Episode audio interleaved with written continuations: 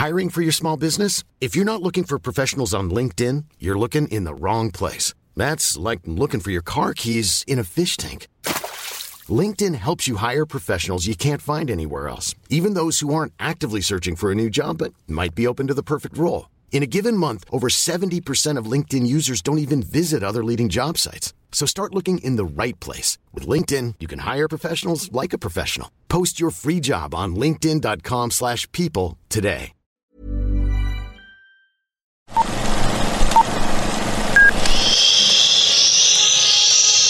Apaga el celular y guarda silencio durante la función.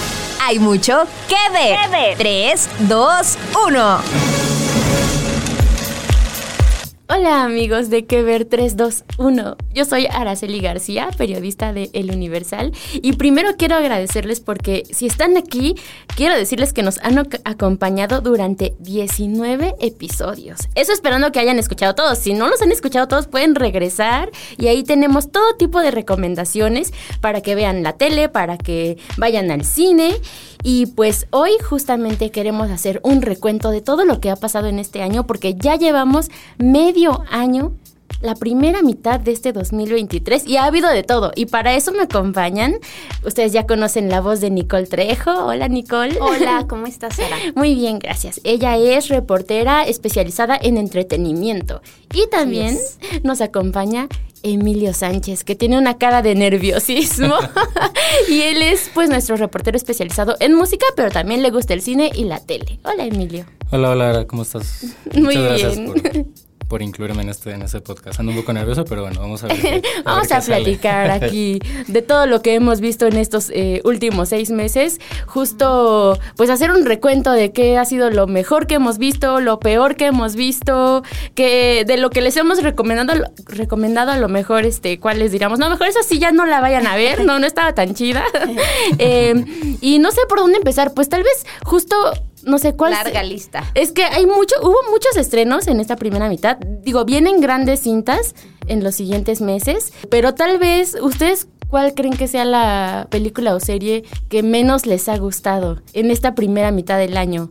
Ay, Está muy difícil. Yo, por ejemplo, yo soy fan de las comedias románticas y justamente eh, vi esta película con Reese Witherspoon y em, Ashton Kutcher, que está en la plataforma Netflix, que yo le tengo mucha fe a las, a las comedias románticas porque hay algunas que no están tan buenas, pero a mí me gustan. Y la verdad es que esta, esta película no me encantó. Eh, tu casa o la mía. Eh, es un ejercicio como un poco, pues está como curioso porque justo la película, no sé si ya, ya la han visto, pero la mayoría es como en pantalla dividida. Digamos, se desarrolla la historia en la vida de Reese Witherspoon y de Ashton Kutcher, bueno, sus personajes.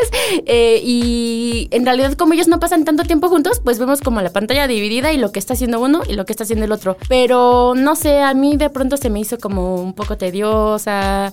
Eh, le faltaba como algo que te enganchara más no había, yo no sentí tanta química entre ellos y, y, pues digo, ya sabemos que las comedias románticas pues muchas veces van de eso, ¿no? Pero pues al final ya sabes que el amor va a triunfar. Entonces, sí, esa creo que ha sido de mis menos favoritas este año. Mira, a mí, yo bueno, estamos en el camino de terminar de Idol, que está en HBO, pero yo, o sea, tiene una larga controversia esta serie y yo soy del, o sea, hay un hay dos team bien marcados, como el la amas que o la odia. la odia o el que la ama. Yo soy del team del que la está odiando a pesar de que Lily Rose, que además es la hija de Johnny, Depp, que estamos estamos como súper expectantes, es una gran actriz, eso sí lo aceptó. Sí, que creo que no había sido como tan reconocida, ¿no? O sea, tiene trabajos tal vez más independientes. Sí, claro, y este protagónico yo creo que, que demuestra que ella es una buena actriz, pero no me gusta, o sea, aunque tiene un trata de mandar un mensaje importante, ya lo verán ustedes sobre una crítica a la industria musical, creo que tiene muchos eh, huecos que dan para crítica. Ya véanla para que, para que tengan ustedes su propia opinión, pero yo diría que de Idol es como de las series que me entusiasmó y no me está dando lo que quería. Yo solamente, ay, perdón, solo he visto el primer episodio hasta ahorita y se me hizo interesante cómo abre, me recordó un poco como el Triángulo de la Tristeza, porque está justo Lily Rose como en una sesión fotográfica, ¿no? Así de, y ahora feliz, y ahora sexy, y ahora triste. Me llamó la atención porque pues sí, sí te da los personajes esa muchacha, ¿eh? O sea, Sí. conforme le van diciendo las lo, lo que quieren en pantalla, cambia su rostro y de pronto ya está llorando y... Pero sí, al final... Digo, solo he visto un episodio, no, no podría criticarla tanto. Me pareció como un poco lento ese primer episodio. Y sí me preocupa esta parte que dices, ok, quieren criticar a la industria eh, de la música. eh, co- como también es un poco, pues, esta parte como de las sectas. Claro. eh, tiene, tiene como hay varias lecturas, pero no sé al final qué tanto las vayan a desarrollar y no Claro. quede en esta parte de tal vez solamente sexualizar a la protagonista. Sí, les recomiendo que hagan el ejercicio porque justo está, estaba yo investigando acerca de que perdieron 100 mil eh, espectadores a partir del segundo Ajá. capítulo porque hay una escena súper fuerte que, que como que engloba tanto la salud mental como la sexualización y justo estas sectas este, y la influencia de, de los hombres sobre las mujeres, que creo que es importante que, que vayan y ustedes digan, yo soy de los 100 mil que se van o yo me quedo. y tú, Emilio, cuéntanos cuál es tu serie, la peor serie que has O visto. película. Mm, la serie, bueno, eh, en realidad este, espero no, no dar spoilers, pero... Cuando se muera. las- Eh, fíjense que la que a mí menos me ha, me ha atrapado, que de hecho me tardé muchísimo en terminarla, fue The Last of Us. ¡Oh, Yo sé no! que, yo sé que muchos, este, o sea, me gustó muchísimo, me Cancelado, gustó muchísimo.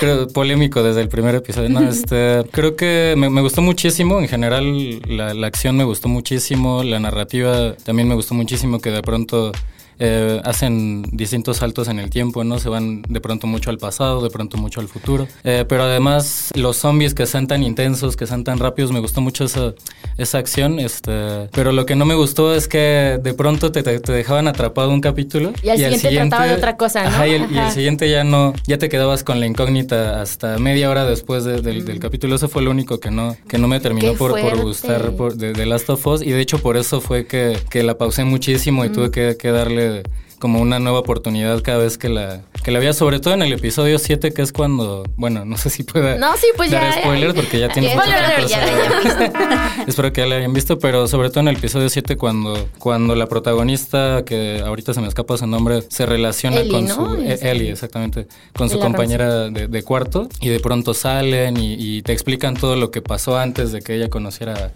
a Pedro Pascal. Eh, Se me, se me hizo muy, muy cansino ese, ese capítulo. eh, que yo, y, y me quedé yo con esperando qué es lo que había pasado con, con Pedro un, un capítulo antes porque se queda postrado en una, en una casa. Eso, yo creo que esa es la que menos me ha gustado y creo que es también es muy buena. O sea, yo creo que ha habido tan buenos, tan buen contenido que, que, que es difícil escoger alguna eh, que sea, que sea mala, porque esta no es mala, ¿no? Sino que tiene sus defectos como todo. Ah, ya la está defendiendo al final.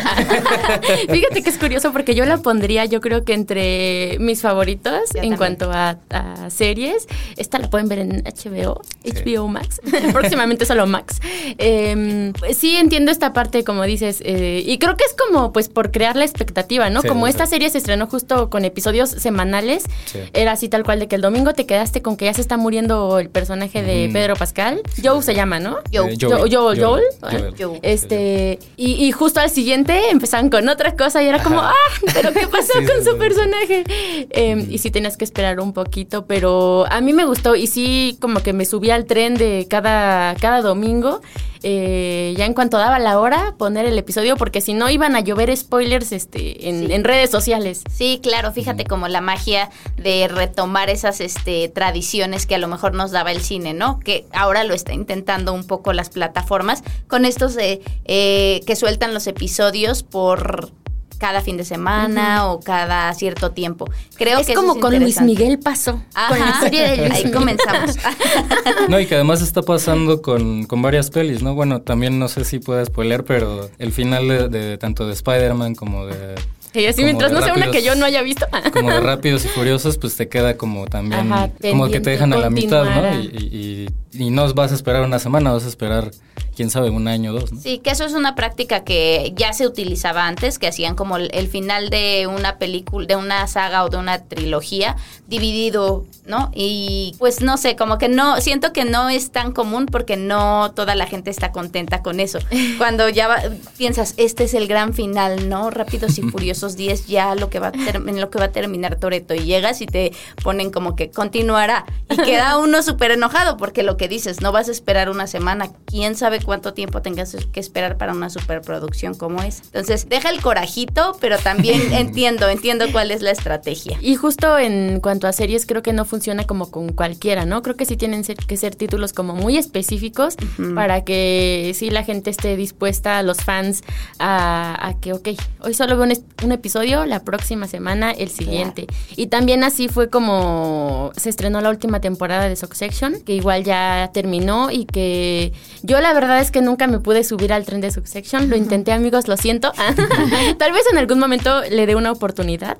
Em, pero fue uno de los títulos igual más esperados como de esta primera mitad que ya concluyó también por HBO Max. Sí, su sección, por ejemplo, para mí fue una grata sorpresa. O sea, yo como que vi que todo el mundo hablaba de ella, fui y me pareció que bien. O sea, este análisis que hace de entre los ricos y los pobres contando la historia de una familia billonaria me parece súper interesante y tiene también comicidad ahí. Un humor negro que, que, hay que entenderle un poco, que no a todos les gusta también. Y a lo mejor una de las series que igual yo pondría en el top, además de The Last of Us, yo creo que sería, bueno, tanto la segunda temporada de Yellow Jackets, que ya también hace poco concluyó, y esta creo que es como tipo miniserie, o bueno, no, no creo que haya una continuación, pero Bronca de Netflix. No sé si han visto alguna de estas dos, están muy buenas, se las recomiendo. amigos también si nos están escuchando y no las han visto, eh, porque Bronca, em, no sé, si ustedes son de los que a veces están de malas con el mundo y quieren echarle pleito a cualquiera por cualquier cosa,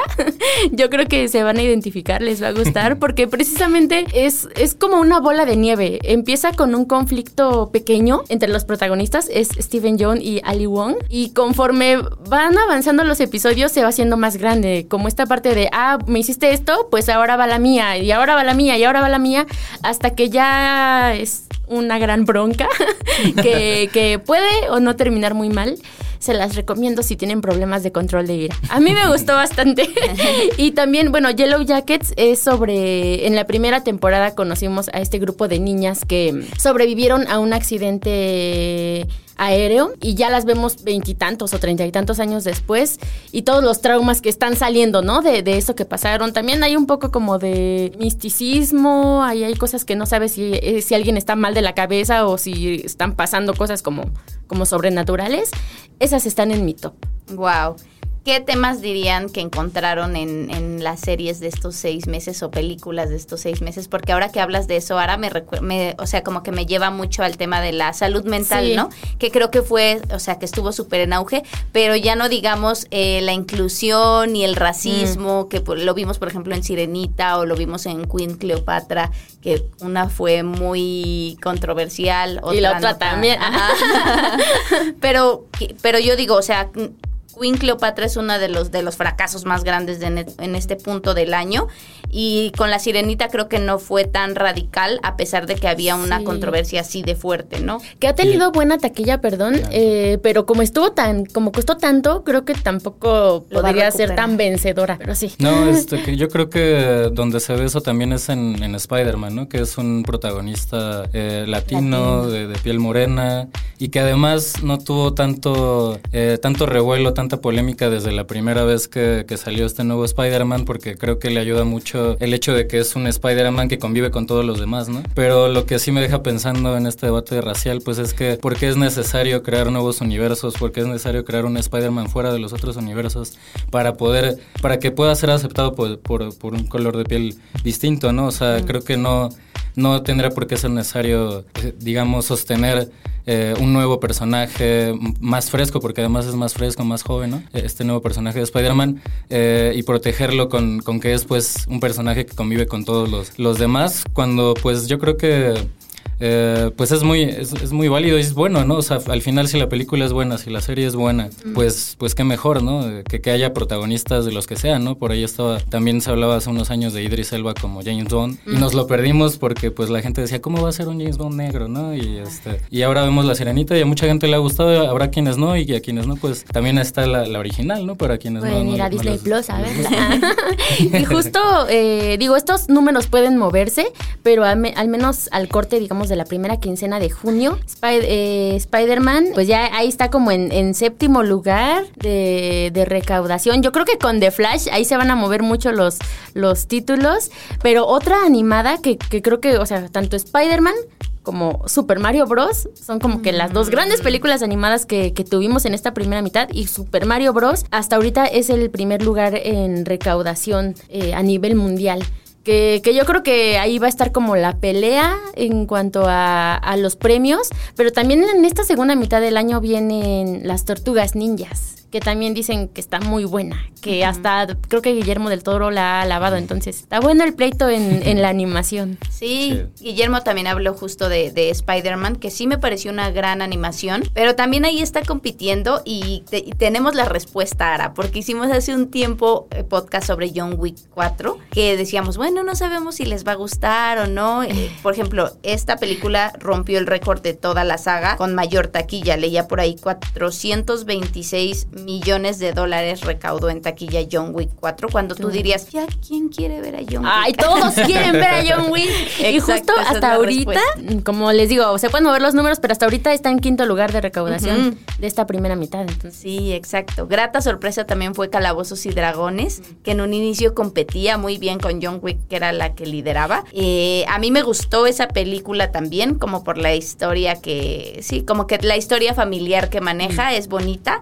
pero no esperaba tanto, la verdad, me sorprendió. No, Eso- y, ajá. y- le falta a Spider-Man mucho tiempo, ¿no? O sea, lleva, lleva pocas semanas, todavía le faltan a- algunas, algunas otras semanas. Y, pero Super Mario incluso ya se sitúa en el lugar 18 de las películas con más recaudación en la historia. O sea, superó por ahí algunas de Star Wars.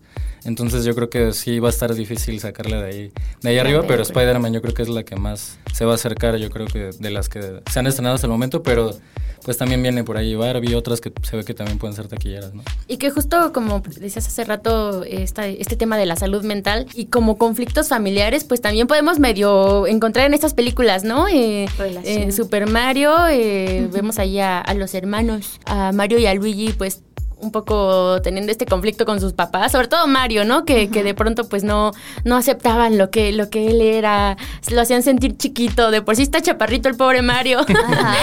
Igual y ni siquiera noté que te comió porque eres muy, pero muy chaparro.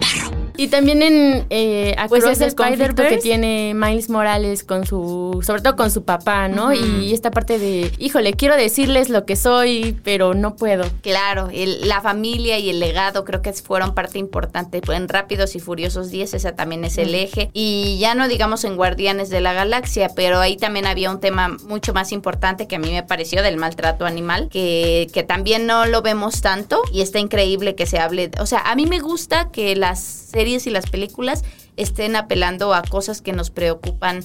Pues yo digo que no nada más a las nuevas generaciones, sino que deberían preocuparnos a todos. Y me gusta que, que lo intenten, ¿no? Otra cosa es cuando se, cuando hablamos ya de inclusión forzada, por ejemplo, o estas cosas que ya no le gustan tanto a la gente, como pasaba con la sirenita, decían, no, no era necesario. sí, ya es como otro, para hablar en otro podcast de largo, pero me gusta que lo intenten, aunque sea. Y yo creo que ahí lo logra bien Spider-Man, o sea, creo que Spider-Man sí es... eh, además de que empatizas mucho con, con Miles como por esa búsqueda de, de su identidad y además de que no sabes, o sea, al igual que él, tú como espectador no sabes qué le está pasando, ¿no? O sea, no sabes qué es todo lo que él está eh, tratando de descubrir.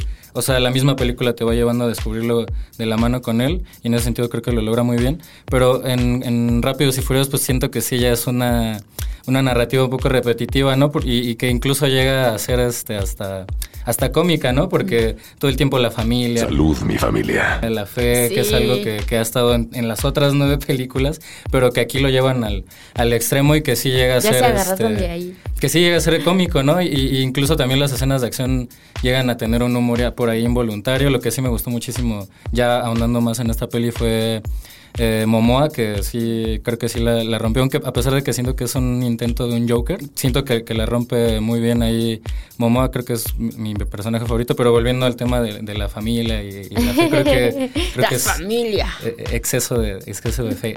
en- en La verdad, yo, yo no pude ver eh, Rápidos y Furiosos. No he visto ninguna.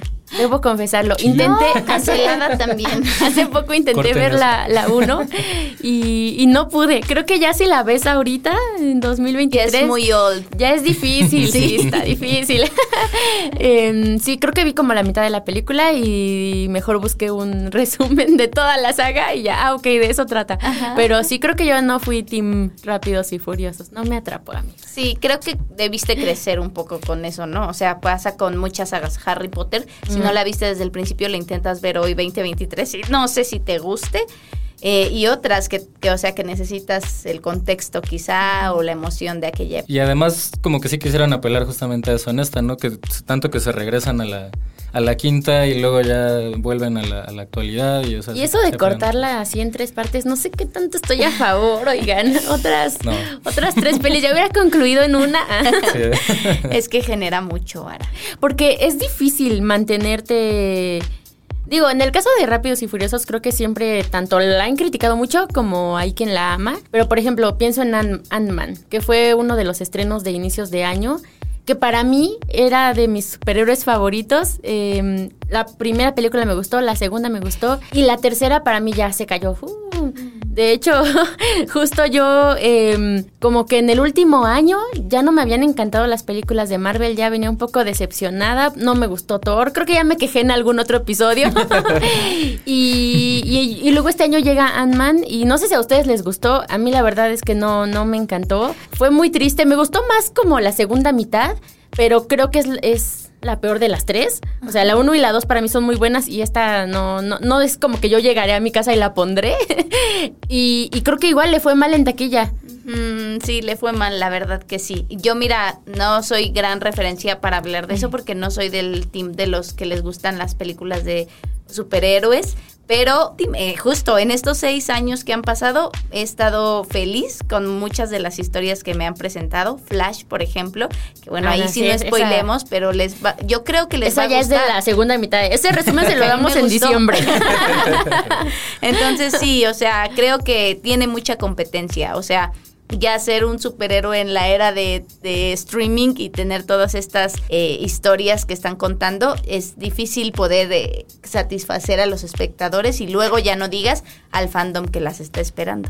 A mí, a mí me gusta mucho ir a verlas, o sea, yo voy, me, me divierto, me la paso bien, o sea, sí hay muchos detalles que tienes como que ir como espectador y decir, bueno, estos los dejo pasar, ¿no? Sí, o sea, sí, para claro. pasártela bien y, y- y no y no pasártela quejándote, ¿y por qué hicieron esto? Y, el, el poder del amor salvó al mundo y tal, ¿no? O sea, ese tipo de detalles sí los tienes como que ir pasando por alto para a lo mejor disfrutar de, de esa peli. Pero además lo que siento que le, le- le faltaba un poco a, a Marvel era que ya como explotó todo el, todo el multiverso, pues todo podía pasar, ¿no? O sea, lo mismo que, que pasó con Rápidos y Furiosos, que de repente uno ya se murió y de repente otra vez ya, Ya, ya lo tienes. ya, fueron al espacio. Y lo mismo en Marvel no sabes en qué momento va, va a pasar eso o va a cambiar otra cosa, pero creo que justamente lo que le da a Spider-Man es ese, es ese soporte, ¿no? Porque cuando ves una película animada no te cuestionas tantas cosas como cuando estás viendo, creo, a los, a los actores, ¿no? Y, y es- y se vuelve más lúdico. Sí, que creo que es algo de las ventajas, desventajas del multiverso, que como dices, pueden pasar tantas cosas, pero no todas creo que a la- debería de uno atreverse a hacerlas, ¿no? Sí. Ya de pronto revivir tanta gente o... Sí, como que dices, ya perdió la magia. Claro, Sí. hacer que el protagonista de Transformers con su mano logre sostener a todo el universo que se está yendo, es como que no soy tan tonto. Claro que si hubiera sido John Wick, ahí sí se Él puede, superentiende, claro. porque es John Wick, él sí puede salvar el universo así. Sí, creo que sí. O sea que debemos ser tolerantes. Eso que dices, Emilio, me parece súper importante que hay cosas que le permitimos a ciertos personajes Sí, a nuestros. Sobre todo y a Kenny Reeves. ciertas historias. Kenny Reeves claro. puede hacer lo que quiera.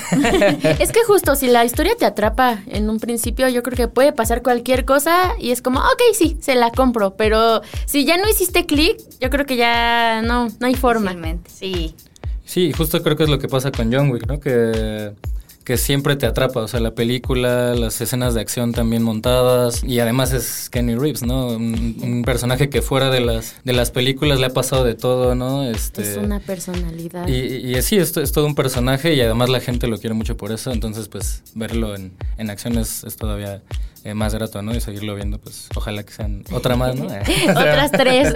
y justo ya, ya tenemos que ir más o menos cerrando, pero también hay que mencionar algún título eh, nacional, que a lo mejor no ha habido tantos, pero por ejemplo, se estrenó Que Viva México después de toda esta controversia que iba a ir con Netflix, pero luego este, Luis Estrada la Luis Estrada dijo, no, espérenme.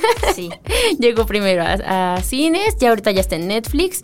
No sé si ustedes la vieron, ¿qué les pareció esta película? El que lo vio, gran hazaña, porque... Dura como tres horas, ¿no? Es una película larguísima, yo por ejemplo la vi en dos partes pero creo que, o sea, que vale la pena verla para tenerla, para estar en la conversación de, porque sí, como bien dices, como un título nacional tan controversial, da mucho de qué hablar. Y está bien que la veas para que lo entiendas, pero yo creo que debió terminar antes. O sea que está innecesariamente larga. Y la trama igual podría cortarla Luis. Pero bueno, él bien dice que es su obra maestra y la película más importante de su carrera. Entonces, pues supongo que por eso se explayó. Sí, justo. La verdad yo no, no la pude terminar. Justo fue, fui de ese team que no la terminó. Porque me pareció que había escenas que pues sí se alargaban y se alargaban y era como, ay, ya, lo siguiente. Y creo que es la que menos me ha gustado del cine de, nacional. sí, sí, de Luis Estrada, no. y pero curiosamente eh, de los estrenos nacionales hasta la primera quincena de mayo aproximadamente ha sido la segunda más taquillera. La primera fue Infelices para siempre con Adrián Uribe y Consuelo Duval. Sí. Y, en segundo lugar está, está Que Viva México. Y en tercer lugar está Huesera. No, creo que esta se estrenó como a finales de año o a principios de este. a principios de este Huesera. Huesera, que es como algo diferente, porque creo que no estamos tan acostumbrados a ver terror nacional. Y además eh, terror suspenso. Que, sea bueno, ¿no? Que, funciona. A mí sí, me gustó, sí me dio miedo, la verdad. En la última parte, cuando ya sale la huesera, yo ahí me tapé los ojos así como, solo díganme qué está pasando. Porque te atrapa el sonido también, todo, todo. Sí, a mí sí me dio miedo, amigos. sí, creo que los esfuerzos nacionales están siendo buenos en general, porque también somos muy malinchistas, ¿no? Como ya vimos también aquí, por ejemplo, llevamos todo el podcast hablando de internacionales y Dios. nacionales pero porque estamos muy acostumbrados a recibir más bien garantía del exterior y no tanta de, del interior, pero creo que lo están haciendo bien. Huesera, sí, a mí también me gustó y no es, o sea, hay, hay, varias propuestas de terror en esta primera mitad del año que a mí me ha sorprendido también porque no es, no es noviembre, no es octubre, no es época de terror. Todo el tiempo es época de terror. y estamos recibiendo terror, lo cual me gusta. Sí, está bien de pronto refrescarnos, no solo fantasía o no solo comedia romántica. Sí, también salió Boogeyman, que yo no le he visto, pero... Pues mira... Ustedes déjenos el comentario qué les pareció. Sí, era la gran, gran promesa de Stephen King, porque está basada en una obra de que él es el maestro del terror. A mí sí me dio miedo, mm. pero hay muchas, o sea, sé que hay otro team que dijo, esto no da nada de miedo. Entonces, pues sí, que nos, que nos cuenten porque todavía está en el cine. Sí, también. Ah, bueno. No, y volviendo al tema del cine nacional, creo que además de que de pronto sí se llega a ser un poco malinchista, creo que más bien, pues sí acapara, ¿no? O sea, acapara el cine extranjero, ahí lo veíamos, ¿no? Bueno, yo lo veía cuando me ponía a ver la cartelera, un montón de salas para Mario, un montón de salas para Spider-Man, y bueno, no, no porque sean malas pelis deberían tener menos, ¿no? sino yo creo que equilibrar un poco la distribución de del cine mexicano ayudaría un poco a que también nos demos cuenta de que, de que hay muy buen cine, ¿no? O sea,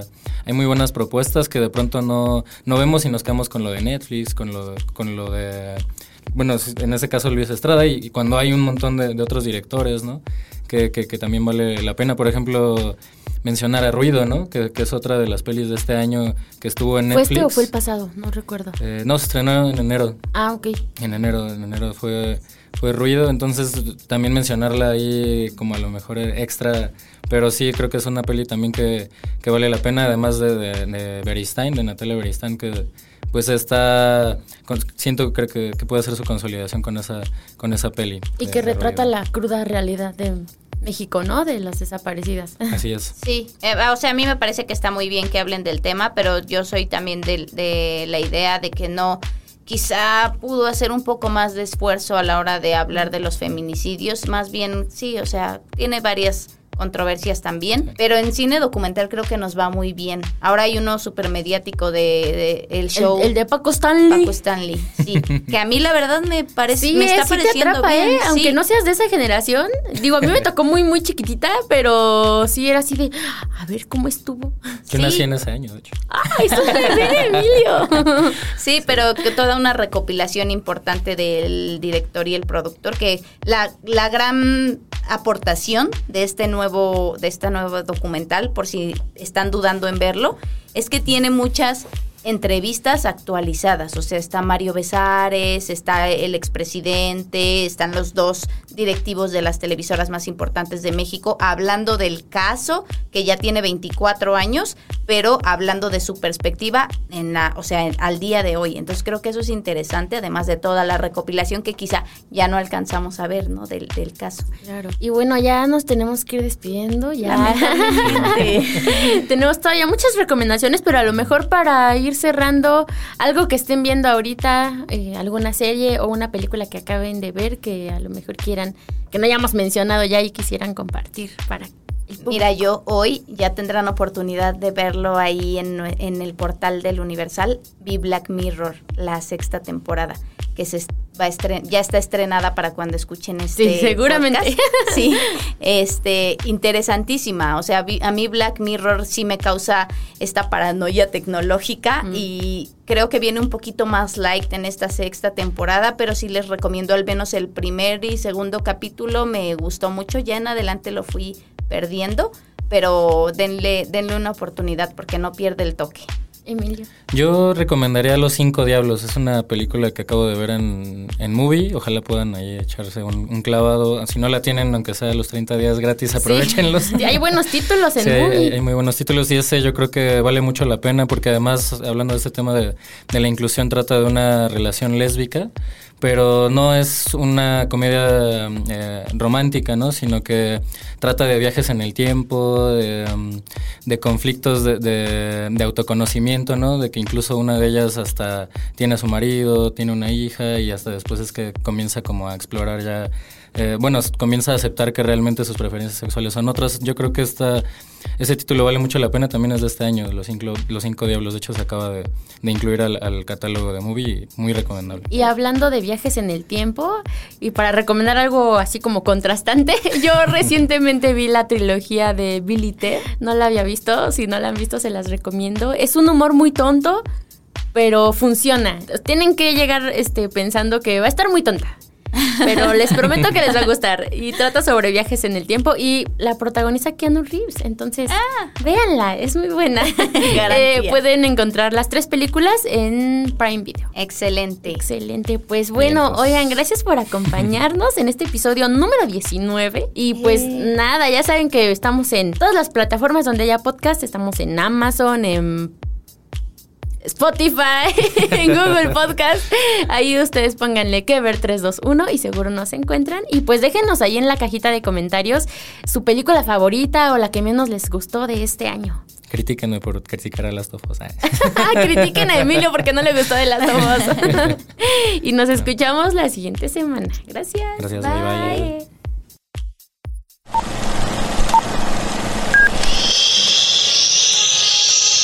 Apaga el celular y guarda silencio durante la función. Hay mucho que ver. 3, 2, 1.